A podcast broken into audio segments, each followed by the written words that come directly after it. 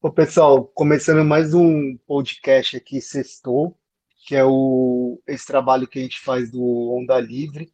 Hoje a gente vai falar da situação econômica do Brasil para 2022, né? Uma perspectiva. E a gente tem dois convidados aqui, o Miguel, de Recife, e o Samuel, de Fortaleza, do, dois representando o Nordeste aqui. Bom, pessoal, primeiramente agradeço demais aí o convite do Onda Livre. É, gosto demais do projeto, então para mim é uma honra estar participando aqui do podcast. Eu sou Samuel Lima, eu sou de Fortaleza, Ceará, eu sou contador, profissional de contabilidade, também sou professor universitário, não sou economista, mas sou um grande entusiasta no assunto. Eu sempre procuro trazer para os meus alunos na sala de aula é, uma análise, uma, uma, uma perspectiva de como as coisas estão. Então, certamente esse debate será bastante enriquecedor. Boa. Miguel. Então, eu sou é, pernambucano, sou aqui de Recife.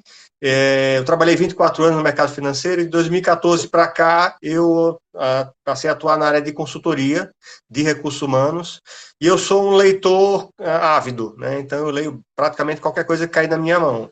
Então já li muito sobre economia, leio muito sobre filosofia, sobre liberalismo. Então, são temas que me são muito caros e eu, né, dentro da medida possível, vou tentar contribuir aqui um pouquinho com o debate, com esse meu conhecimento, não de especialista, mas de um curioso é, profundo. Diz aí, Miguel, que que você tá, como é que está 2021 aí na, na área econômica e o que você está vendo aí de novidade que pode impactar em 2022?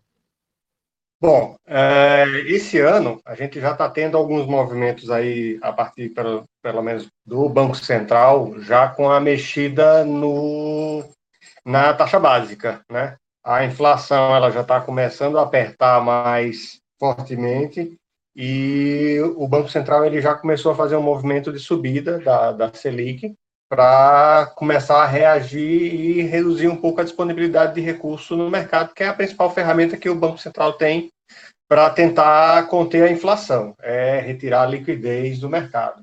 Ainda está muito baixo né, o valor da, da, da taxa de juros básica da, do Brasil, e isso acaba tendo um impacto é, ainda importante, porque você tem, mesmo com todo esse cenário de pandemia, você tem uma pressão inflacionária importante dentro do, né, cenário como um todo. Então, a primeira, o primeiro movimento que eu vejo que já tem alguma coisa mexendo né, em termos de macroeconomia, por exemplo, é esse movimento do Banco Central já mexendo na taxa de juros. Oh, legal, Miguel. Eu também percebi bastante esse, essa mudança no, nos juros já era, já era esperado, né? Todos os economistas praticamente estavam dizendo que uma hora ou outra o governo ia ter que, ia ter que aumentar juros, e começou agora já, e a tendência é que é, que é bem possível que continue aumentando até o final do ano, né?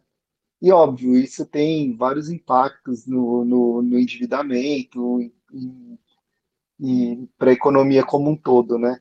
Eu queria ouvir do Samuel o que, que ele está percebendo de 2021 e como vai impactar em 2022, mas foca mais nesse ano, por favor, Samuel. E o cenário para 2021 é de bastante incerteza ainda, né? O, o, Miguel falou muito bem sobre a questão da, da, da mudança da taxa, de, da taxa de juros por parte do, do Banco Central, para tentar, de alguma, de alguma maneira, conter uma eventual crise inflacionária, a gente também tem que entender é, a movimentação natural da economia como está funcionando, que a gente está ainda num ambiente de pandemia e tudo depende muito do andamento da vacinação. Enquanto não houver vacinação em massa, não tem economia rodando, as pessoas não vão circular, não tem como funcionar normalmente. E o Brasil ainda está muito atrasado, né?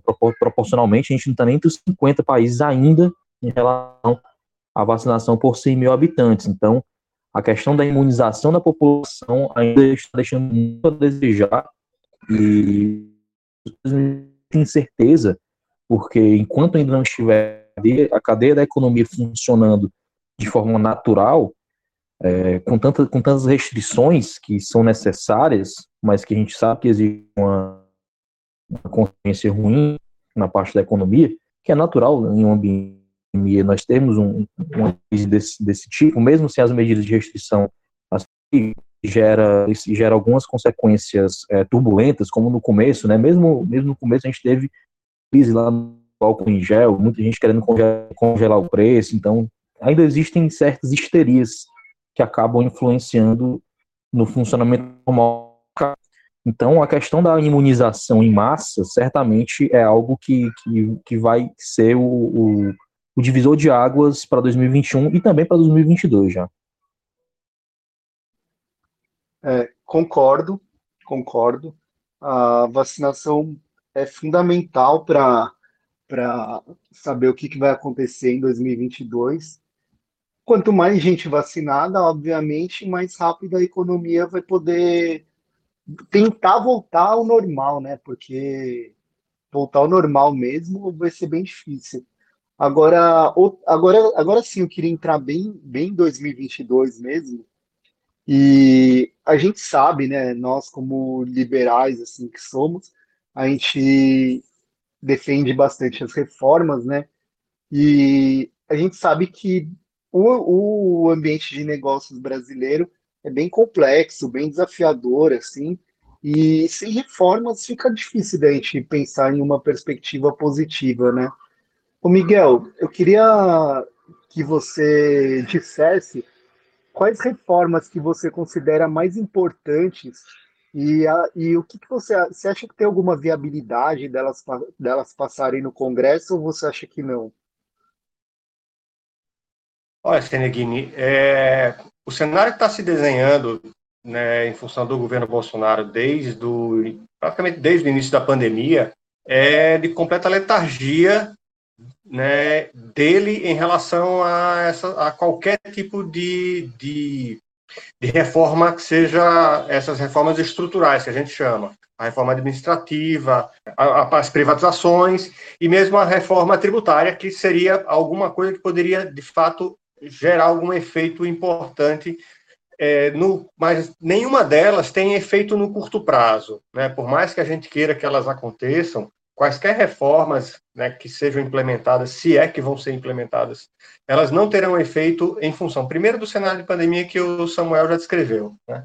é, e segundo, porque elas são normalmente é, reformas que elas têm um efeito dentro do ambiente de negócio no médio e no curto prazo, no, no médio e no longo prazo. A reforma administrativa, certamente, porque ela afeta o mundo público. Então, os efeitos que ela vai ter sobre a, a, a as, as despesas do Estado elas vão acontecer, sei lá, dentro de uma década, né? da, talvez de imediato o efeito seja absolutamente nenhum. Né? Já a reforma tributária ela pode ter alguma, algum efeito de facilitação do ambiente de negócio, mas isso tudo ele depende de uma volta do, do país à normalidade, com o cenário de que isso não deve acontecer tão cedo, exatamente em função da, desse gigantesco cisne negro que apareceu de um ano para cá. Né? Esse evento devastador que acabou com, e não só no Brasil, mas afetou o mundo inteiro e mexeu na, na, na dinâmica de negócios como um todo. A gente tem alguns setores extremamente afetados ainda e sem previsão de recuperação de imediato, tipo as empresas que trabalham com eventos, né? mesmo a questão de, do turismo com hotéis, né? por exemplo, o turismo de negócio, né? que é ele praticamente morreu e é muito pouco provável que ele venha se recuperar, mesmo com um retorno. Por quê? Já foram desenvolvidas ferramentas né, nesse período agora, na verdade, elas foram incentivados o uso de ferramentas que vai praticamente extinguir, a não ser aqueles eventos tipo feiras, mas reuniões de negócio, que a pessoa saía, saía de uma cidade, viajava para outra, se hospedava num hotel para ir para uma reunião de trabalho, isso praticamente vai se extinguir, né? ou vai virar a exceção da exceção. E, e tudo isso é, é um cenário bem, bem, bem, bem complexo aí para você é, resolver. Então, assim, as reformas elas são absolutamente indispensáveis mas elas não têm efeito, na minha visão, de curto prazo, ou seja, para 2021 ou 2022, mesmo que elas aconteçam, o que eu acho pouco provável vai acontecer, não vai ter efeito absolutamente nenhum sobre o ambiente econômico do país. Eu não sei se o, se o Samuel ele concorda com esse ponto. Ô, Miguel, eu vou discordar um pouquinho da, da sua fala aí. Eu acho que realmente todas as reformas, de maneira geral, elas têm um efeito de longo prazo, porém, em economia, a gente trabalha muito com perspectivas, né? Então, o que geralmente eu penso é que quando uma, uma, uma empresa, por exemplo, ela vê que o governo está sinalizando que ele vai, que ele vai é, melhorar o ambiente econômico através de reformas tributárias, por exemplo, que ele está cortando custos da máquina pública através de reforma administrativa, que ele está preocupado em fazer um ambiente mais competitivo através das privatizações, por exemplo. É, a, a tendência de algumas empresas é se antecipar, né? Então, mesmo, mesmo uma grande empresa que, por exemplo, ela saiba que é, vai demorar dois ou três anos para aquela reforma começar a fazer efeito de fato na, na economia. Ela fala, bom, eu já vou, já vou começar a investir porque eu sei que, que lá na frente isso vai começar, esse ambiente vai estar melhor e eu já vou estar bem posicionado para a competição, né, que vai, que vai ter. E isso não é uma empresa, né? São várias empresas que, que tomam esse tipo de decisão diariamente. É, então, nesse ponto específico, eu tenho uma pequena discordância, assim, apesar que o, o, o que eu concordo muito com você é que eu não vejo tanta vontade assim do governo se empenhar nessas reformas, né? O, o Samuel, o que, que, você, que, que você acha? Você acha que sai uma que, que, a, que a reforma pode dar uma, uma já uma, uma sacudida na economia em 2022 ou você acha que demora muito mais assim para começar a ter algum efeito real na economia? É de fato a, a PEC 45, que provavelmente é a melhor reforma tributária que nós temos em andamento, e que está paralisada por conta da pandemia, por falta de articulação do governo e demais motivos, ela tem esse prazo de transição de 10 anos. Mas é um prazo de transição. É, não é um, um prazo para daqui apenas daqui a 10 anos ela começar a valer. Então, esses 10 anos é para que as empresas é, que já estão com os investimentos feitos, que já estão é, instaladas na, nos seus locais, que usufruem de benefícios fiscais, por exemplo, elas tenham um tempo de fazer o desinvestimento, né, de realocar os seus recursos, porque elas fizeram esse investimento baseado em um cenário específico e não seria justo com essas empresas é, mudar de forma drástica de uma hora para outra é, esse cenário tributário.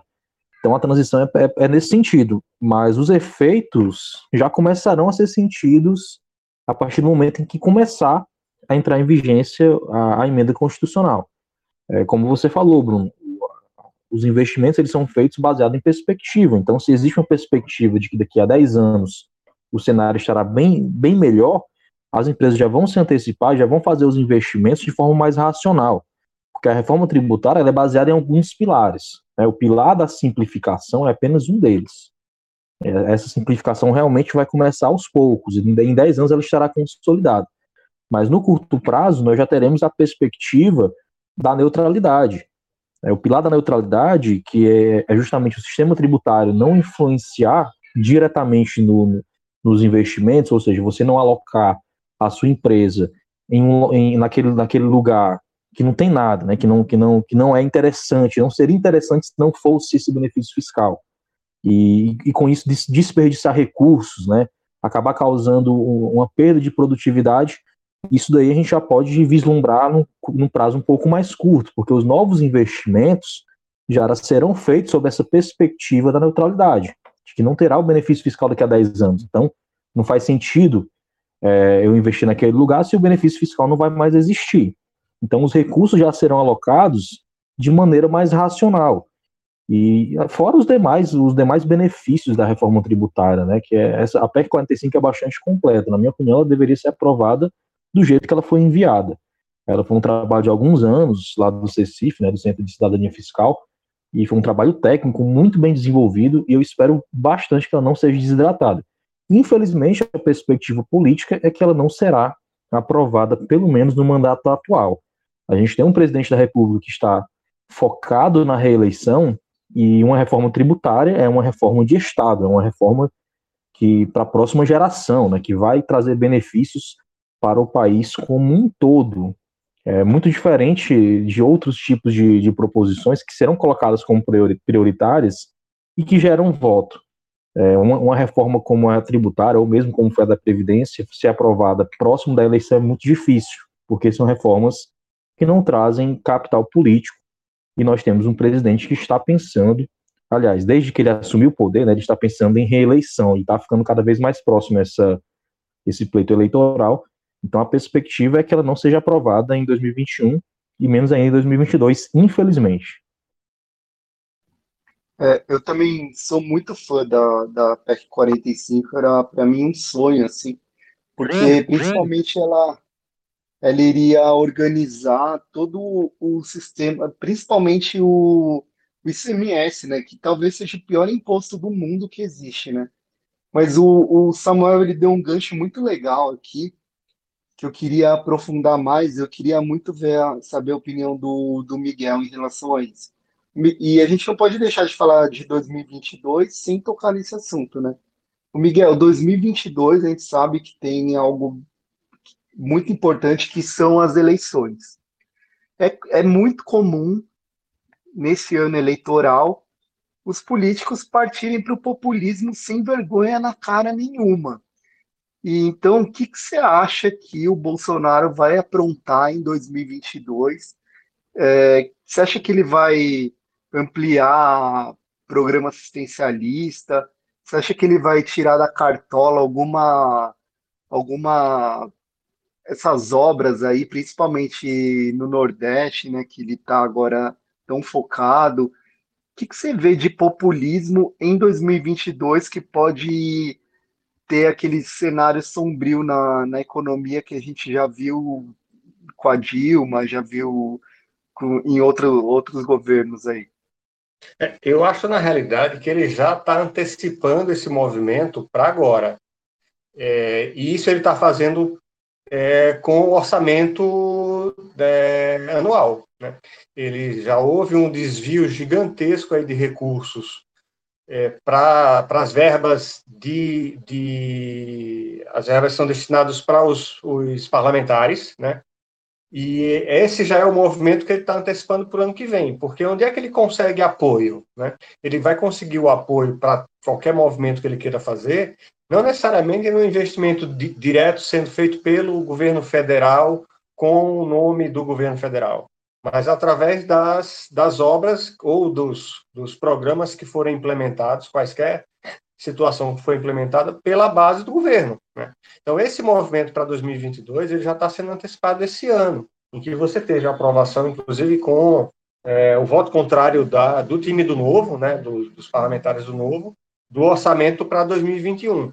Então, esse ano já está acontecendo isso, muito provavelmente em 2022 ele vai, vai se repetir, talvez, inclusive, né, numa intensidade até maior, e eu acho que ele, o capital político que ele vai utilizar é dessa forma. Ele vai pulverizar os recursos e usar dos, do, do, dos parlamentares como sendo o apoio, né, a base de apoio dele para fazer o movimento de captação, de implementação dessas políticas populistas. É, a parte, assim, pensando, por exemplo, no auxílio né, governamental, existem as restrições orçamentárias e aí é, é, é, é difícil até para o próprio, está sendo difícil para o governo implementar um novo auxílio, feito teve ano passado, porque agora você tem, já está todo mundo muito mais esperto, e, e assim, a fonte já está bem escassa de recursos, né? Eles estão desenhando um novo auxílio para esse ano, em valores muito menores, né? Pelo menos metade, menos da metade do valor, é, reduzindo também o público, criando uma série de restrições de acesso. Então, eu acredito, sério, assim, na minha visão, esse trabalho dele de fortalecer a imagem do governo federal não vai ser feito de forma direta, mas utilizando-se dos parlamentares, das verbas, né, das emendas parlamentares, para que ele conquiste de forma pulverizada esse apoio através da base dele no Congresso. Também, também tem essa mesma sensação. Samuel, e você? Você tem muito medo aí de políticas populistas? A gente já viu isso com a, com a Dilma, né? Que chegou uma certa hora lá, ela começou a criar PAC, que, não, que acabou ou não saindo do papel, ou gerando corrupção pra caramba, um monte de obra é, bem, bem mais cara do que deveria ter sido. Você tem muito medo de populismo ou tá tranquilo? É, eu sou do Nordeste, né? Eu sei o que é populismo, eu sinto isso na pele. Eu sou aqui do Ceará, a gente tem uma família que comanda a política já há mais de uma década. E aí, quando, quando não cabia mais na família, eles começaram a trazer gente de fora, mas que são do mesmo grupo político. Então, populismo aqui a gente vê todos os dias. E, infelizmente, o populismo ele, ele existe por conta da falta de instrução da nossa população. Né? A nossa população não sabe como as coisas funcionam. E então, até a própria maneira, o próprio vocabulário que é utilizado, os termos que são utilizados para, para descrever algum tipo de situação, como, por exemplo, eles falam muito em investimento, investimento em saúde, investimento em educação, investimento é, em servidor público, investimento em obras, nem tudo é investimento, né? Nem, não, é, eles, eles têm medo de falar a palavra gasto. E eu gosto muito da palavra gasto. É, saúde não é investimento, saúde é gasto. E isso não é, isso não significa que seja ruim, que seja errado. Mas quando eles falam investimento, isso dá a impressão de que é uma coisa muito boa, uma coisa muito positiva você aumentar o investimento, que você vai ter um retorno no futuro. E a gente sabe que não é assim que as coisas funcionam. Então, até mesmo o discurso que é utilizado na política, ele já é feito é, a, a, os termos que são colocados, né, se você for olhar tecnicamente, eles, eles, estão equivocados, mas é tudo no sentido de dar a impressão de que é, que é muito bom. É, aqui no Brasil a gente tem uma, uma cultura de sempre esperar algo do Estado, sempre esperar algo do governo. E o populismo ele existe justamente por conta dessa nossa mentalidade.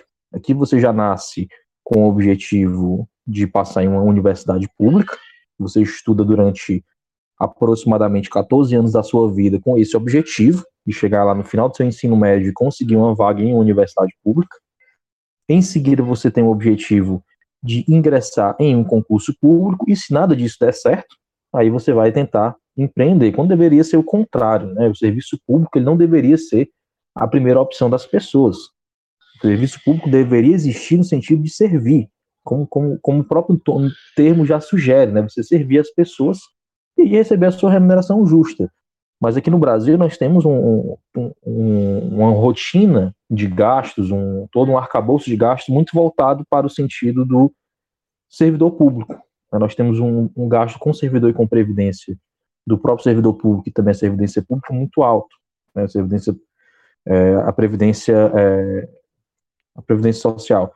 Então, tudo isso já, já contribui para um cenário em que o orçamento, o próprio orçamento já fica bastante engessado, e aí sobra pouco espaço para os verdadeiros investimentos. É, você pagar salário de servidor não é investimento, isso é gasto. Qualquer empresa chama isso de gasto, chama, chama isso de despesa, não tem problema nenhum chamar disso. É, é tanto que, é, é e, inclusive nas empresas, uma despesa ele tem o objetivo de gerar uma receita, né, o que não é possível no Estado. É, o Estado ele não produz nada. Então, o populismo, ele, ele, ele, ele já está entranhado na nossa sociedade. O Brasil ele já é, é todo pautado em um ambiente populista. E quem está no poder, é, o próprio presidente, ele começou é, a campanha dizendo, falando em acabar com a reeleição, né, falando em é, mudar o mandato para cinco anos e acabar com a reeleição. E quando foi no dia 1 de, de, de janeiro de 2019, me lembro muito bem, no seu primeiro dia de mandato, ele já estava falando em reeleição. Né? Desde o primeiro mês de mandato ele já estava falando em reeleição, em reeleição, porque ele sentou na cadeira e gostou, né? Aparentemente ele gostou do poder e quer se manter por lá. Então, provavelmente o que vai acontecer em 2021 e 2022 vai ser pautado na tentativa de reeleição do presidente. Então, se tiver que privatizar, é, e isso for impopular, não vai acontecer a privatização. Ele pode até falar na imprensa que é a favor, mas por trás ele vai tentar impedir de alguma maneira. Se tiver que ser feita alguma reforma impopular, não vai ser feita a reforma popular. Então, reforma da, é, administrativa que, que, corta gasto com servidor público, você pode esquecer, porque o lobby dos servidores é muito grande. E isso seria uma propaganda negativa para quem pensa em reeleição. Então, é, esse é o problema da gente ter de, de termos colocado, e eu me coloco nisso porque eu votei nele no segundo turno, né, eu me coloco nesse, né, com essa responsabilidade, porque eu votei no segundo turno no atual presidente, é, então, o fato de nós termos colocado um político populista é, na cadeira de presidente tem esse efeito colateral. Ele não está pensando é, no Estado brasileiro, não está pensando em deixar um legado, em entrar para a história como um estadista. Ele está pensando em se manter o máximo de tempo possível no poder, porque ele nunca trabalhou na vida. A realidade é essa. Ele sempre sobreviveu às custas do Estado, não só ele, como toda a sua família. Então ele vai tentar se manter no Estado. E quando ele, e se ele for, for reeleito e ainda estiver elegível, ele vai tentar outro cargo em, em 2026. Nem se preocupem com isso. Ou se ele não for reeleito já em 2024. Trabalhar não é, não é a especialidade dele, né? É, a especialidade dele é ser político e agora mais do que nunca parece que ele incorporou isso até o fundo da alma, né? Mas essa mágoa, graças a Deus, eu não guardo porque eu anulei sem, sem medo nenhum segundo turno. Agora, eu queria explorar também um pouco de, de vocês aí, uma, o, o, como, como o debate está sendo pautado, né, o debate econômico, né, como ele está sendo pautado assim na, na mídia. E, e, tem um, uma, uma falácia assim que me incomoda profundamente, que eu vejo muito economista assim metido a intelectual, por exemplo, aquela Mônica De Bolle, por exemplo, mas sim vários outros assim, que eles costumam muito levantar algumas bandeiras do auxílio emergencial, é necessário auxílio emergencial, é, tem que fazer auxílio emergencial.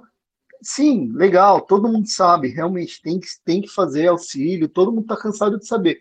Agora, eu vejo, por outro lado, que é muito pobre o debate em relação a como financiar o auxílio emergencial, onde a gente pode cortar, quem que de fato está pagando o auxílio emergencial, porque o, o, Brasil é um país pobre, a maioria da população é pobre. Quando a gente financia algum, algum programa de renda, como auxílio emergencial ou qualquer outro programa social, esse, esse, essa arrecadação que o governo tem que ter, ela principalmente é bancada pela população pobre, que é a maioria. Então, eu, eu sinto muita falta, assim, de, de economistas. Claro que, que tem alguns, né? tem o Nelson Mendes, o Alexandre Schwartzman, que sempre puxam esse, esse debate mais aprofundado, mas eu, eu vejo que o que encanta mesmo a população é esse debate mais raso, assim, falando o que, que pode, como que pode, como que vai é, bancando auxílio, bancando educação, bancando é, aumento de leitos de UTI, de UTI, tudo, tudo parece que o dinheiro vem num passe de mágica, assim. Miguel, o que você acha desse debate aí? Você acha que, que tá pobre mesmo ou é eu que estou implicando demais? Sem dúvida, essa, reforçando tudo que Samuel falou, o discurso, né, a narrativa que é utilizado pelo, pelo populista né, e esse pessoal que deveria ajudar na, no esclarecimento da população sobre como é que, as, como é que efetivamente as coisas funcionam. Né? Isso me lembra uma frase, eu acho que é do, do Churchill, que ele fala que você esperar que o Estado cresça, né, utilizando é, nem você querer puxar um balde para cima, você estando dentro do balde, né, puxando pela alça. Né? Tudo que você, tudo que o Estado é, de recurso que ele tem, ele é oriundo, como você falou, da população, são os impostos que a população paga. E a população mais pobre é aquela que é mais penalizada, é dela né, que é a maior parcela do, do salário da população pobre vai, vai para imposto, né? não, não é alimentação, não é saúde, não é educação, não é transporte, é, é imposto. Por quê? Porque ele incide exatamente em cima do, do consumo. A gente volta lá para a questão né, das reformas tributárias, das reformas de base, para poder equalizar e melhor redistribuir esse, esse peso do Estado dentro da população. E, de fato, essas pessoas que deveriam estar pautando o, o debate público né, têm um papel importante no esclarecimento de como as coisas funcionam. Isso não é falado. Né? Elas simplesmente dizem né, que precisa se fazer alguma coisa, né, que o Estado precisa, o Estado tem que, o Estado deve, mas ninguém fala de onde vai vir o dinheiro. E a gente sabe de onde vem o dinheiro. Ou ele é de imposto, ou é de endividamento. Se é de imposto, a gente vai pagar agora. Se for de endividamento, as próximas gerações que vão pagar. O Estado vai se endividar, vai criar dívida para ser paga no futuro. É dívida sendo rolada, e aí, novamente, a gente tem todo o impacto né, nas, nas perspectivas né, de futuro. Toda vez que você implementa qualquer política do Estado e você é, ignora de onde vão ter que sair os recursos para viabilizar isso, você acaba dificultando é, a, a execução dessa política, porque você tem que jogar com outras coisas. E, novamente, os recursos são limitados. Toda vez que você destina recurso de um local para outro, alguém fica sobrando. O cobertor do Estado ele é sempre muito curto. Né? Não tem dinheiro para fazer tudo. Então, para você fazer uma ação em qualquer em qualquer ambiente, inclusive agora na saúde, né, que tá que é o foco, deveria ser o foco, você tem que tirar dinheiro de algum lugar? Porque os recursos eles já estão alocados, e as despesas com pessoal, com previdência, como o Samuel bem colocou, elas são extremamente pesadas dentro do Estado hoje. É, eu não me lembro agora de cabeça, mas é algo na, em torno de mais de 50% de tudo que o Estado arrecada é para pagar folha de salário e previdência, seja né, a previdência para o próprio funcionalismo, seja a previdência pública, né, a previdência social, o INSS. Então, isso é um peso muito grande. Não Miguel, dá para Desculpa interromper. Não pode interromper. Cortar, né? Pois não. É perto de 90% essas, essas despesas, viu, para pagar aposentadoria e servidor, salário de servidor. Então não é, é bem mais do que 50%, é 90% Pronto, é, eu não, é, eu não lembrava, de fato não lembrava qual era o número. Mas de toda forma, é um, você fica com uma margem muito pequena para fazer qualquer tipo de movimentação e realocação dos, dos, dos, dos recursos. E, e, isso não ninguém fala essa, nessas coisas, né? Eu converso, eu conheço, tenho muitos amigos do, da esquerda, né?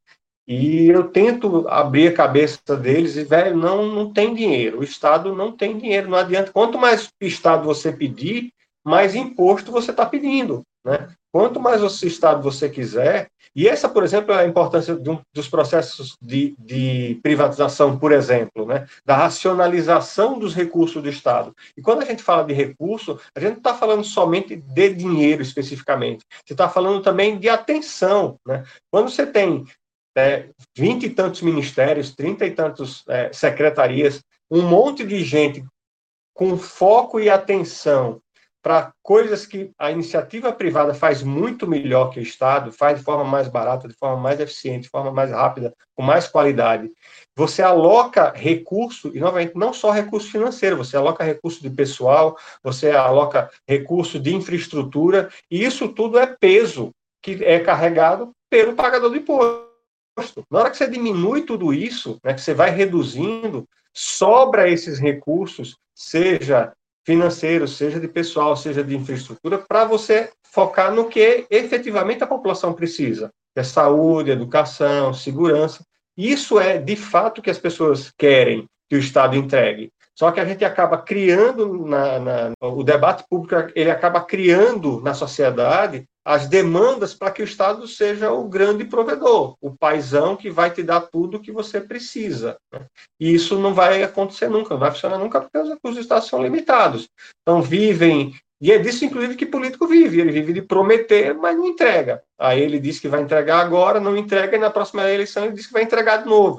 Então, essa, esse ciclo vicioso, ele não, não encerra nunca é uma, uma realidade que a gente não consegue é, enfrentar ela se não houver clareza no, no, no, debate. E não há, não há a mínima intenção das pessoas que estão envolvidas né, em esclarecer as pessoas de deixar isso. Com, às vezes você até vê uma reportagem aqui, outra ali, mas essas, essas coisas ficam de forma, às vezes, muito subliminar, muito superficial, né, sem aprofundar e aí as pessoas acabam não, não entendendo como é que o, que o Estado funciona. Tá? Disso de uma forma muito geral. E não é somente a população de baixa renda, não, entendeu? É classe média, né, que é efetivamente quem está suportando essa grande carga tributária. Tem muita gente que não entende também que, que quanto mais Estado você pede, mais imposto você tem que pagar. Acha que você, acha que porque você paga imposto, você tem que receber. Mas devia ser exatamente o contrário. Você devia querer pagar menos imposto para você usar o seu dinheiro da forma como você quisesse. E não suportar o Estado para ele,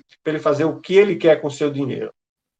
Samuel, aí no Nordeste é bem forte essa cultura também, né? Você até tinha falado na, na resposta anterior. Mas o que, a única coisa que eu vejo que pode mudar um pouco essa cultura é o debate público ser um pouco mais aprofundado, né? As pessoas principalmente discutir de onde vêm os recursos para o Estado poder fazer alguma coisa e explicar que esse recurso, na verdade, é do povo, são das pessoas e que isso está e que isso está impactando na vida delas. Como, como que você vê aí, especialmente na morando aí no Nordeste, que eu sei que é bem mais que esse discurso é bem bem pobre, assim, muitas vezes. É, aqui no Nordeste, principalmente no, no, no, interior do Nordeste, a gente tem um grande, um forte, um forte discurso assistencialista. Na capital nem tanto, na capital a gente realmente as pessoas têm um pouco mais de entendimento. E, e quando eu falo assistencialista, não é necessariamente o pagamento de Bolsa Família, de auxílio emergencial ou algo do tipo. Até porque esse, esse tipo de benefício talvez seja o que tenha maior eficácia no âmbito do gasto público. E além de ser, obviamente, todo, como todos já sabem, um, uma ideia que, que nasceu dentro do meio liberal. Então, no, o, o, auxílio emergencial ou o auxílio, a renda fixa, a renda mínima, não seria necessariamente um benefício assistencialista, é, até por conta, é, por ele ser por, por ele ter muito mais, muito mais eficácia. Mas nos interiores, por exemplo, uma grande parte da população ela trabalha para a prefeitura, são funcionários, são servidores públicos. É, eu conheço pessoas que, que moram em municípios pequenos e que praticamente a cidade inteira vive do, do gasto do município. Então, o município não se paga.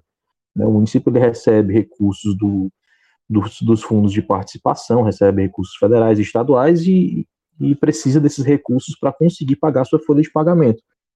É, então é muito, a gente tem um trabalho muito longo pela frente. Esse tipo de situação depende de uma reforma de Estado, um novo pacto, pacto federativo, a extinção de municípios pequenos, né, que sejam anexados a municípios, é, sejam feitos um conglomerado né, de municípios para resolver esse tipo de situação. Mas aí falando sobre a questão do auxílio, sou a favor de que exista um auxílio, uma renda mínima, é, eu acho que é muito mais efetivo do que você é, ter que construir. Né? O próprio João Amoedo, na campanha de 2018, falou que é muito mais é, eficaz você dar o dinheiro na mão do cidadão e ele escolher na iniciativa privada o que ele vai fazer com esse dinheiro, né, onde ele vai comprar, do que você construir um supermercado e contratar servidores para trabalhar nesse supermercado para entregar a comida na mão dele.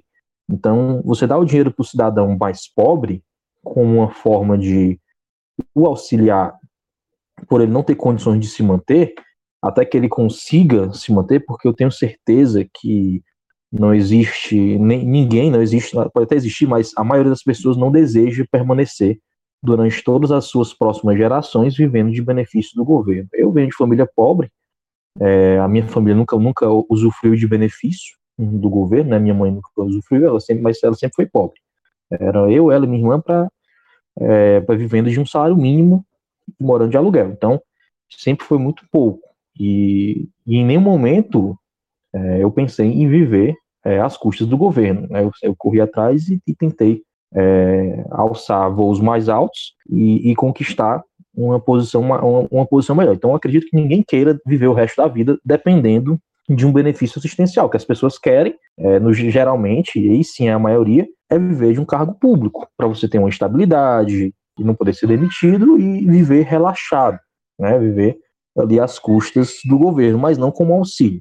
Né? Ninguém quer viver o resto da vida dependendo exclusivamente do auxílio. Então, eu acho que um auxílio poderia ser uma medida interessante, desde que não aumentasse gasto, desde que fosse feita uma realocação dos recursos, uma reorganização, é, tirar do, servidor, do serviço público, tirar um pouquinho também da, da política, um pouquinho não, tirar bastante né, da política, que tem muito gasto desnecessário, é, enquanto o cidadão ele está lá esperando na fila uma vaga para UTI para tratar de Covid, tem deputado gastando 160 mil reais para ajeitar a sua dentição.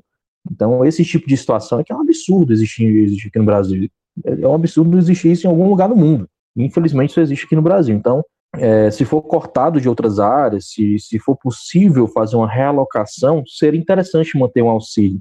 É, e sobre essa questão do debate público ser muito pobre, é, isso, isso é o reflexo da nossa sociedade, né? Você falou especificamente aí da, da Mônica De Bolle, né? a Mônica que, que fez o cursinho de férias de medicina, né? E ela tem um grande problema que ela é muito narcisista, né? Ela gosta de, ela gosta muito de aparecer. Teve aquela, teve aquela carta dos economistas que ela, ela assinou e depois é, resolveu desassinar. Ela gosta muito de holofote.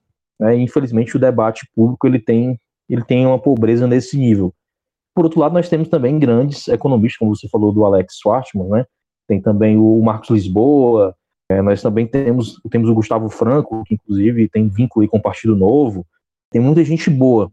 É, seria um sonho um, uma pessoa como, por exemplo, o João Amoedo na presidência da República, Gustavo Franco como ministro da Economia, e dentro da, da equipe econômica a gente, nós temos nomes como o Pércio Árida, é, o Alex Schwartzman, é, o Marcos Lisboa, enfim, pessoas que realmente pautam o debate pela técnica e não pela ideologia ou mesmo pela lacração para tentar chamar a atenção das pessoas. Eu acho que falta no debate público mais técnica, mais ciência. Já que falamos, as pessoas falam tanto, né? É até uma hipocrisia da esquerda, eles pedem tanto ciência, eu concordo, eu, eu, eu sou a favor da ciência, mas não só na saúde pública, também sou a favor da ciência econômica. Então, vamos, vamos utilizar também a ciência na economia ou a economia é menos importante? Uma, você falou agora de alguns economistas, né? Um, um, que eu acho que, que deveria ter um espaço maior aí no, no debate público, apesar que ele está tá crescendo muito, do IFE lá, o, ah, o Felipe Salto. Se eu, se eu tivesse a oportunidade de escolher um ministro da Fazenda, eu ia colocar um cara que nem o, o Felipe Salto, assim, que é novo, ele tem, ele tem uma mente, ele conseguiria transitar assim entre esquerda e direita só através, só debatendo, discutindo números de maneira bem técnica, assim, sem, sem nenhuma ideologia, sem nenhuma um preconceito assim que vários outros economistas, por exemplo, o Marcos Lisboa, né? O Marcos Lisboa é um baita economista, um cara inteligentíssimo, que conhece o Brasil, os números do Brasil, né? Na, na ponta da língua. Só que ele já foi do PT, depois ele participou de outros, outros governos. Então é um cara que já é um pouco, um pouco, já, já tem um revés assim, né? E um cara igual o Felipe Salto não. Se eu tivesse a chance assim de, de escolher um ministro da economia dos sonhos, eu escolheria ele. Assim, tem poucos vícios. Agora eu queria introduzir no debate aqui, falar um pouco de que eu vejo pouca gente discutindo isso, e eu vi o Amoedo falando em um debate, não foi na, na live que ele fez hoje no Onda Livre, mas foi numa anterior que eu tinha ouvido ele falar, né? Que eu acho que é um assunto extremamente relevante e que deveria ter mais, ter mais espaço, assim. Só que eu acho que assim que esse assunto chegar no, no na boca de alguns influenciadores, né, algumas pessoas que debatem, que debatem o Brasil, eles vão dizer que é preconceito tal, mas eu não, eu não encaro dessa forma. O, o Amoedo ele falou assim que é muito importante que as elites do, do país conversem e que elas que cheguem a algumas conclusões, né? Apesar dele não ter explicado muito bem, muito bem isso, é a leitura que eu faço. E por quê, né? Por exemplo, eu estava ouvindo o Zema falar não faz muito tempo que ele recebeu uma pesquisa dizendo o que, que as pessoas achavam em relação à privatização. A maioria é contra, a maioria da população é contra. E assim, é, não dá para a gente cobrar o, um, um, trabalhador assim que ele tem uma, um entendimento muito claro sobre privatização, por que, que isso é bom, por que, que isso é ruim. Apesar que, infelizmente, que, que felizmente, aliás, o Brasil teve bom, bons casos. Assim, é difícil pensar ah, qual, qual serviço público que foi privatizado e ficou muito pior do que era? Se você pensar assim, pragmaticamente na privatização das teles, por exemplo, é um caso de sucesso. Assim. O, era, era super difícil você ter um telefone, hoje em dia todo mundo tem telefone, telefone moderno, até vários tipos de plano, tem concorrência no setor. Então, lógico, né? Claro que tem gente que sempre vai ver um, um problema ou outro, mas eu acho que, em geral, a, a população que não é, não trabalha, não enxerga num viés ideológico, vê com bons olhos que a telefonia melhorou pós-privatização. Mas, lógico, foi o, principalmente o PT, né? Bateu muitos anos assim em privatização, isso gerou na população todo um, um ressentimento, assim. Então, voltando, né? Abrir esse parênteses, agora fechando parênteses, o, o Amoedo tinha falado que é muito importante, assim, as elites debaterem o, o país, até porque eu entendo dessa forma, que, que muitos pontos, assim, é, é difícil, né? Senão o, o, o povo, de maneira geral, não entende um orçamento público, não entende o, o, o que uma privatização pode impactar no orçamento público. Então, ele, ele na, na opinião dele, né, as elites deveriam se entender e, e, e fazer esse debate um pouco mais aprofundado né, do, dos problemas que tem no, no país tal. Mas eu espero que, é, que esse tipo de discussão não seja feita como de uma maneira preconceituosa, como, ah, olha lá, a gente quer deixar de fora o povo da discussão. Não, eu acho que é, que é muito, muito importante, assim, que alguns assuntos, as pessoas que são, que são a elite, tanto empresarial quanto do, do governo, assim, possam, possam discutir, chegar num entendimento claro para depois é, essa, eles, eles mostrarem isso para a população de uma maneira mais amigável, assim, vamos dizer, né? O que, que você acha, Miguel? Você concorda com, com isso? Sem, sem dúvida. Agora, se eu abrir um parêntese também, se você falou, eu achei, eu lembrei de uma frase aqui do Luiz Gonzaga, reforçando o que o Samuel falou. Ele diz numa música chamada Vozes da Seca que uma esmola um homem que é são, ou lhe mata de vergonha, ou vicia o cidadão. Então, toda política pública ela tem que ter um fim, né? ela tem que ter uma porta de saída. É, os seus recursos eles sendo alocados são, são a melhor é, é, melhor alternativa. Né? Agora, voltando para o que você falou, eu tenho, eu tenho uma experiência de privatização tendo vivido ela de dentro. Né? Eu era funcionário do Banco do Estado de Pernambuco, né? entrei no banco em 1990 e assim que eu entrei, o banco começou a enfrentar uma crise muito forte. Né? Teve um fechamento de mais de 70% das agências no ano seguinte, 1991, e o banco só entrou na ladeira abaixo, né? Só foi perdendo espaço, perdendo mercado, perdendo capacidade de investimento e virou basicamente um caixa do Estado. Recebia recursos né, de, de, de, impostos e pagava salário de funcionário público. Era basicamente isso que o, o Banco do Estado de Pernambuco fazia. Em 1998 ele foi privatizado e eu estava no banco em 1998 ainda. Né? Fiquei até 2003, ou seja, 15 anos depois da privatização. E olha, foi a melhor coisa que poderia ter acontecido com um, um, um, banco público que foi ter sido privatizado. E eu não tenho dúvida que esse reflexo ele aconteceria com qualquer outra outra empresa. Né? Miguel, desculpa, seguinte, qual banco que comprou? O banco, o Bandep ele foi comprado pelo ABN Amro. O ABN Amro ele tinha acabado de comprar o Banco Real em julho de 98 e em outubro de 98 ele comprou ele comprou o Bandep, o Banco de Pernambuco. Então foi um processo e eu acredito que o Banco Central na época ele tem que ele deve ter dado, né, a, a, ele deve ter dito o seguinte, olha, você vai comprar esse banco bom aqui, né, leva o Banco Real para você, mas compra um, um podrinho estatal também para você compensar. E olha, foi a melhor coisa que podia ter acontecido. A gente tinha na época 50 e poucas agências, com dois ou três meses a gente tinha é, funcionários novos sendo contratados, então você teve uma, uma é, uma profilaxia né, né, dos funcionários, assim, toda aquela galera que já estava de saco cheio, né, ou que nunca quis trabalhar, foi saiu todo mundo, entendeu? Teve uma demissão muito grande e a empresa teve um processo de oxigenação, né? Teve, trouxe profissionais do mercado, iniciou um processo de reinvestimento em sistemas. Então, a gente tinha produtos que todos os bancos ofereciam e o banco não tinha. O banco não tinha internet banking, não tinha uma central de atendimento. Então, em um ano e meio, o banco ele tinha a equivalência do Banco Real, obviamente, numa escala menor. Então, o processo de privatização ele tem um poder excepcional de transformar uma empresa pública ineficiente, né, numa empresa privada que dá resultado, que gera retorno para a sociedade, né? E isso é algo que, que, que assim, eu, eu vivi isso dentro.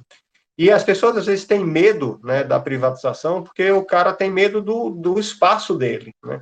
E quando ele sai, quando ocorre a privatização, as pessoas boas, né, os bons funcionários, eles são sempre preservados. Eu tenho colegas que estão no banco até hoje, 20, mais de 20 anos depois da privatização.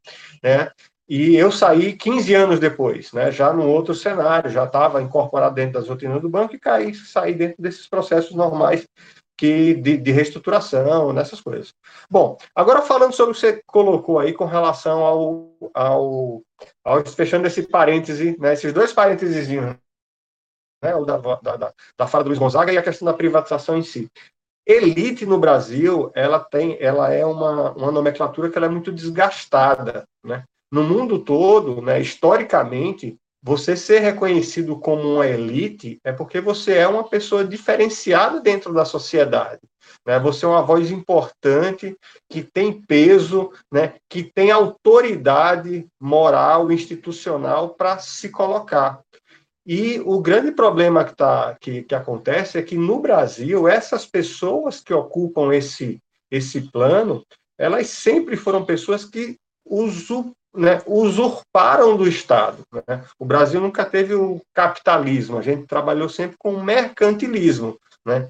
com a, o, o, é, a apropriação do Estado pela iniciativa privada. Então, quando a gente fala em elites, esse termo no Brasil ele foi muito desgastado exatamente em função disso, porque as elites que né, deveriam ser reconhecidas como as pessoas que têm é, a moral né, e o, a autoridade para se colocar, elas hoje não são reconhecidas pela sociedade como pessoas nesse, nesse nível, como referências que teriam a capacidade de dar direcionamento e, e orientar políticas públicas e ajudar o governo, porque todo mundo acha que quando você se envolve com o Estado ou você quer alguma coisa, é porque você quer tirar o seu seu pedacinho, né? É o seu, a, a sua parte do bolo, né? Então, quando você, né, a gente fala nas elites, esse termo ele é utilizado, inclusive, pela esquerda exatamente como algo pejorativo, de forma negativa, o que é muito ruim, porque as elites, elas são exatamente aquelas pessoas que têm sucesso profissional, que têm sucesso é, é, empresarial, são pessoas que têm conhecimento, que têm visão de mundo e que poderiam realmente dar um direcionamento. Só que hoje não são reconhecidas dessa forma, exatamente por conta de todo esse histórico né, de 400, 500 anos aí, em que essas, né, essa elite brasileira se aproveitou do Estado em benefício próprio. Então, ela perdeu a autoridade moral de se colocar. Então, eu, eu, sinto um pouco de dificuldade nisso, e eu acho a iniciativa do Amoedo muito, muito é, perspicaz, só que existe essa, essa, essa má imagem das elites, né? Isso é um, isso é um fato. Então, quando você fala, hoje todo mundo, quando se refere à elite, imediatamente se refere a gente que está usufruindo de qualquer benefício em função do Estado. Isso é, é notório. Tá? Então, eu tenho muito medo né, de colocar essa, essa palavra, né, esse tipo de, de, de usar esse, essa, essa nomenclatura né, porque ela tem um sentido negativo para a maioria das pessoas em função dessa história né, do, do, do, país. Pô, muito, pô, muito legal a experiência que você passou aí do, do banco que foi privatizado, que você trabalhava. Eu tenho uma, uma experiência mais ou menos parecida, mas já tinha sido né, comprado, que foi o. Eu trabalhava no Santander e eles já tinham comprado o Banespa, mas aí eu passei por uma fase bem legal que era de ensinar o pessoal do Banespa a usar o sistema do Santander, foi mó, foi mó barato, assim, uma experiência bem legal também. O, o Samuel, e voltando nessa, nessa discussão, que eu acho que ela é fundamental, assim, que, que ela aconteça, né, entre as elites, justamente para que eles tenham claro, né, a elite tenha claro qual que é o problema do Brasil, que é esse estado inchado tal, para isso ser discutido antes de, das eleições e não ser discutido depois, da, depois da, das eleições, esse assunto ainda ficar sendo batido tal. Todo mundo já, se, se eles conversarem antes das eleições sobre os problemas que o país tem e como enfrentar esses problemas, eu creio que seria muito mais simples depois, na hora de governar mesmo, o, o ser mais fácil de, de chegar em algumas conclusões, né? Por exemplo, não ter é, discussões tão vazias como são hoje, assim. O que, que você acha? Você acha que, que é muito elitizado esse debate, que deixa um pouco o, as pessoas assim de fora, ou você acha que realmente o povo não tem obrigação de ficar entendendo tudo e não e, e ficar isso é só ficar jogando para a plateia mesmo? É, entrando agora, entrando nesse assunto aí do, é, dessa história da, das privatizações, é, tem uma situação que é, que é bem peculiar. É, só abrindo também esse parênteses, já que vocês comentaram. É, a gente anda, anda pela, pelas localidades mais pobres e a gente vê as pessoas têm um celular, tem uma TV, uma antena parabólica, tem uma geladeira, é, mas não tem um saneamento básico. Ou seja, as pessoas têm tudo o que a livre iniciativa, o que o mercado oferece, o que a iniciativa privada oferece, mas aquilo que é responsabilidade do Estado eles não têm. Mesmo o Estado sendo muito maior do que qualquer empresa privada. É, então, isso já mostra é, que a questão, a questão da privatização é realmente uma questão de eficiência. E muito interessante ouvir a experiência de vocês em uma empresa que, que era estatal e foi privatizada. É, isso só mostra que, que isso, é, isso faz bem para a própria empresa e que, em muitos casos, o, o recurso que é gerado por meio de tributos nessas empresas sendo privadas acaba superando o, o lucro que elas geravam do orçamento do Estado, como é o caso, por exemplo, da Vale, salvo engano, a, a Vale hoje ela gera de tributo muito mais do que ela gerava em relação a lucro quando ela era estatal. Né? Então, fechando aí esse parêntese, eu gosto muito de um termo utilizado pelo professor Marco Antônio Villa quando se refere às elites, que a elite brasileira é uma elite rastaquera, né? É aquela elite do, do, do, do da Havana, do Luciano Heng, daquele pessoal que sempre quer, né, sempre quer ter ali, estar ali presente de alguma maneira e se beneficiar de alguma forma. Né? O Brasil, uma grande importância da reforma tributária ou de outras reformas que venham a ser realizadas é, é justamente não proporcionar para esse pessoal a chance de colar ali no governante e obter vantagens pessoais. Aqui no Ceará, por exemplo, a gente tem um caso bem interessante de uma grande empresa, um grande parque aquático, que tinha como lobista o Ciro Gomes. O Ciro Gomes, ele tinha, o salário dele era um carro, uma Mercedes-Benz, salvo engano, que, que ele andava, que era do, desse, dessa empresa, era o salário dele. Essa Mercedes-Benz, ele ganhava viagens, ele, ganha, ele levava o pessoal, é, ele ganhava almoços, ele ganhava eventos, enfim, ele não ganhava vantagens pecuniárias, né? A vantagem, ele ganhava outro tipo de vantagem em relação a essa empresa. E foi ele que viabilizou a, construção de uma estrada, né, de uma rodovia que liga, porque ela fica em outro Samuel. município, não fica aqui na capital. Oi. E choca um total de zero pessoas, né? Saber que o Ciro Gomes está envolvido nesse tipo de coisa, né? É, isso lá na década de 80 90, quando ele foi governador do estado, ele construiu uma CE, né, uma rodovia estadual, ligando a capital a esse outro município. É, hoje, para eu chegar na, da minha casa até esse parque aquático, que fica em outro município aqui da região litorânea, eu demoro 35 minutos, graças a essa rodovia que foi criada, mas nada é em vão. Essas pessoas, eles sempre foram grandes apoiadores financeiros do, das campanhas do Ciro Gomes e da sua família. Assim como, por exemplo, é, nós temos uma situação de uma grande empresa que, que, que foi alocada lá no município de Sobral, que é o município é, de origem dessa família, né, da família dos Ferreira Gomes, e que, e que só, só, existe essa empresa lá em Sobral, é uma empresa, é uma empresa gaúcha, né, é uma empresa que tem sede no Rio Grande do Sul, indústria de, de calçados, essa fábrica dela só, só existe lá em Sobral por conta do benefício fiscal. Foi criado um fundo de, é, de desenvolvimento industrial, o FDI, que, que dá uma grande, um, um, enorme benefício no ICMS, né, como você falou, é o pior imposto do mundo, né, o pior imposto. Se existe outro, outro planeta com vida é, que seja habitável, que tenha vida inteligente, certamente não tem o ICMS, até porque são inteligentes, né, não são como, como os brasileiros. Então, é, esse benefício do ICMS, ele, ele basicamente foi criado para sustentar essa empresa. Ela só veio se alocar lá por conta desse benefício e de outros benefícios que receberam. E, curiosamente, são pessoas que, historicamente, fizeram doações de campanha. Não estou aqui fazendo nenhuma ilação, né? Obviamente, esse, esse podcast será público não estou fazendo nenhuma ilação. Certamente é uma enorme co coincidência, né? Esse, esse, tipo de situação. Então, a nossa elite é, é uma elite financeira, mas nós não temos uma grande elite intelectual. É uma elite de posses, uma elite é, que certamente está lá é, nas entranhas do nosso governo, né, dos nossos governos em todos os níveis, e que participam das decisões, e que é, certamente obtém grandes vantagens, mas é a famosa elite rastaquera, a elite rastaquera que não tem nada a contribuir no debate. Quando você vai, ver, vai verificar, a pessoa não sabe fazer um ó com, com a quinga de coco, como a gente diz aqui no Nordeste. Né? Então, ainda uma elite intelectual para que a gente, certamente nós temos grandes pensadores, mas infelizmente é, eles são a exceção. Então, falta aproximar o debate dessas pessoas que realmente são quem elegem os, os, os, os candidatos.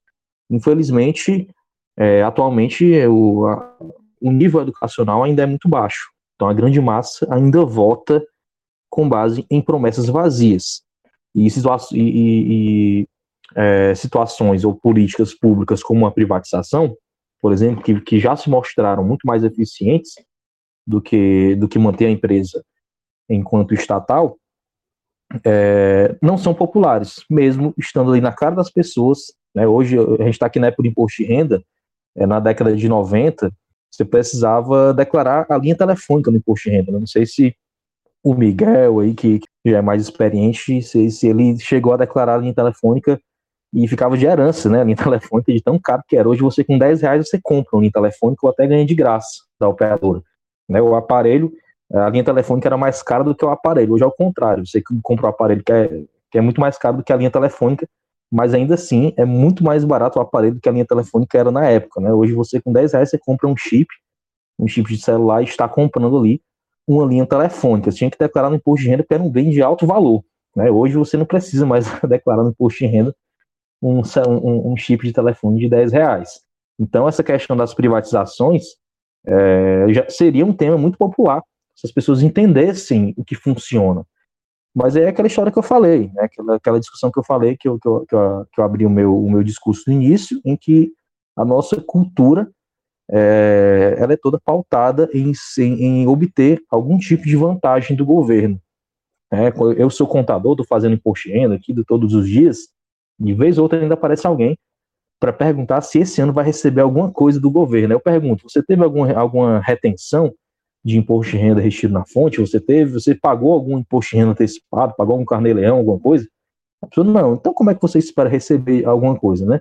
O governo, as pessoas sempre estão esperando receber algo. Então ela, ela achava que a Receita Federal iria pagar alguma coisa para ela agora por conta da, da declaração de imposto de renda, porque ela teve muita despesa com saúde, por exemplo, né? O que só, Seria, só porque a pessoa é legal, é, né? Loucura. Ah, você é tão legal, o governo vai te dar uma graninha aqui no final do ano. É, ela, ela não entende. Tem até uma frase, não sei se é da Margaret Thatcher, que as, as pessoas precisam entender que, que mesmo que o governo gaste com elas, é, é, elas que pagam também, né? O dinheiro vem do bolso delas, principalmente pessoas mais pobres, que pagam uma tributação aí em média de, de 50% em proporção à sua renda, muito mais do que as pessoas mais ricas, né? Porque as pessoas consomem mais, e aí a gente entraria aí no debate que seria outro ponto da questão da reforma tributária.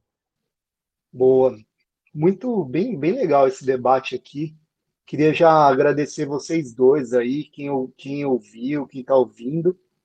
E para encerrar, uma pergunta curta e grossa aqui. 2022, o Miguel, você acha que tem alguma chance da gente sair com um presidente mais reformista, alguém que realmente tenha uma visão de país assim um pouco mais liberal, que, que tenha coragem mesmo de, de enfrentar corporações, políticos populistas? O que você acha aí, curto e grosso, para a gente encerrar com chave de ouro esse podcast? É, se eu não acreditasse nisso, eu não estava aqui conversando com vocês. Porque é a única coisa que a gente tem que acreditar, que é possível ter um caminho diferente de PT, né, de lulismo e bolsonarismo, para a gente poder fazer esses países caminhar para frente. Se a gente perder essa esperança, é, a gente não está fazendo mais nada. Verdade, é o que move a gente. Samuel, e você, você acha que tem uma chance aí da gente emplacar alguém aí numa terceira via que fuja desses dois que afundaram tanto aí, atrasaram tanto nosso país? E, e diria até mais, né? Alguém que também não seja o Ciro, porque, pelo amor de Deus, né? Outro populista aí na mesma pegada do, do Lula e do Bolsonaro, corporativista até o último fio de cabelo.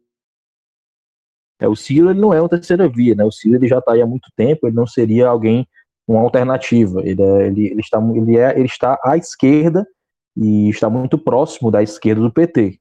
Então, ele não seria uma pessoa de centro, ele seria uma pessoa de esquerda. A gente precisa de alguém de centro, e a candidatura de centro ela só será inviabilizada, inviabilizada se não, não houver estratégia.